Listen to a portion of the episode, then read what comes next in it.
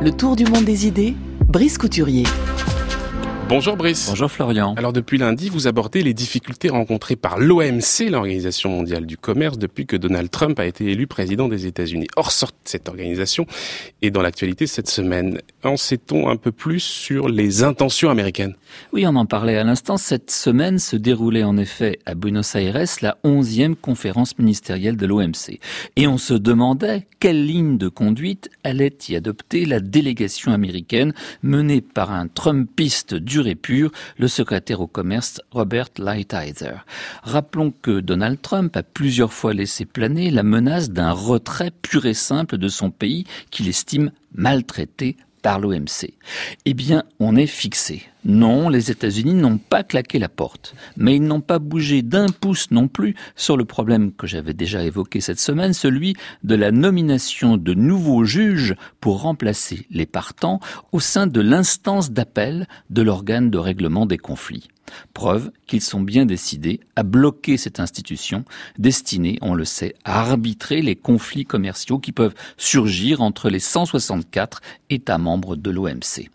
Le chef de la délégation américaine, donc Robert Lighthizer, a commencé à clarifier la position de son pays en déclarant en séance plénière à Buenos Aires que les États-Unis regrettaient que l'OMC, je cite, perdant son objectif essentiel, se soit transformé en une organisation axée sur le règlement des litiges.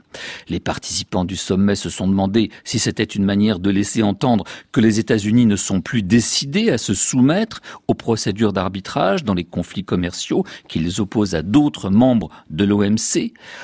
En réalité, les États-Unis sont surtout agacés par le peu d'empressement manifesté par l'OMC pour condamner la Chine pour des pratiques qui leur semblent non concurrentiels. Et sur ce point, en tout cas, ils ne sont pas isolés. Ils ont en effet trouvé à Buenos Aires des alliés en marge du sommet. Les États-Unis, l'Union européenne et le Japon ont publié un communiqué commun qui, sans nommer explicitement la, Chine, dénonce, je cite encore, les conditions de concurrence déloyale causées par des subventions à des entreprises publiques. Les oreilles chinoises n'ont pu que siffler encore lorsque sont évoqués dans le même texte, je cite à nouveau, les transferts forcés de technologie. C'est une référence évidemment à la pratique courante en Chine qui consiste à exiger des entreprises étrangères autorisées à s'installer sur place l'abandon de leurs droits de propriété intellectuelle sur une partie de leur savoir-faire technologique. Mais les experts notent que les progrès de la Chine en recherche et développement sont si rapides que ce pays a de moins en moins recours au pillage technologique et à l'espionnage industriel.